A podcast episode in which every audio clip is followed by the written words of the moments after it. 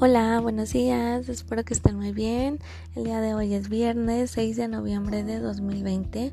Vamos a iniciar con la materia de la entidad donde vivo, que es San Luis Potosí, y el tema es mi entidad. Les voy a platicar un poquito sobre San Luis Potosí. Se ubica en el centro norte del país, está formada por 58 municipios divididos en varias localidades. Tanto las entidades como los municipios son formas de organizar y gobernar el territorio del país. Identificar y reconocer las características naturales y culturales del, lugar donde vivimos y de los demás sitios del estado nos ayuda a entender por qué nuestros parientes o vecinos se dedican a ciertas actividades ¿Por qué las cosas se hacen de un modo y no de otro? ¿Por qué vestimos de cierta forma? En muchas otras cosas. Por ejemplo, en el municipio de Gilicla se cultiva café debido a que el clima es cálido húmedo y la altura de la región favorecen su crecimiento. En cambio, en Salinas Hidalgo y Santo Domingo se encuentran en la región semidesértica.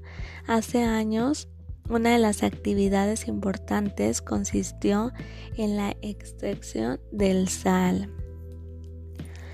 En Salinas son lugares donde debido al tipo de rocas las sales se concentran en grandes cantidades. Y ahorita les voy a mandar a sus papis una foto donde vienen todos los vecinos que tiene San Luis Potosí. Te voy a mencionar algunos. Uno es Agualulco, Alaquines, Aquismón, Real 14, Cerrito, Charcas, Ciudad del Maíz, Ciudad Valles, Ébano, El Naranjo, Lagunillas, Matehuala, Moctezuma, Río Verde, San Antonio, Tamazopo, Tamuín, Venado, Villa de Guadalupe, Villa de Arriaga, Villa de Arista, Zaragoza. Estos son algunos de nuestros vecinos de San Luis Potosí. Entonces ahora puedes realizar tu actividad del cuadernillo, que son responder algunas preguntas.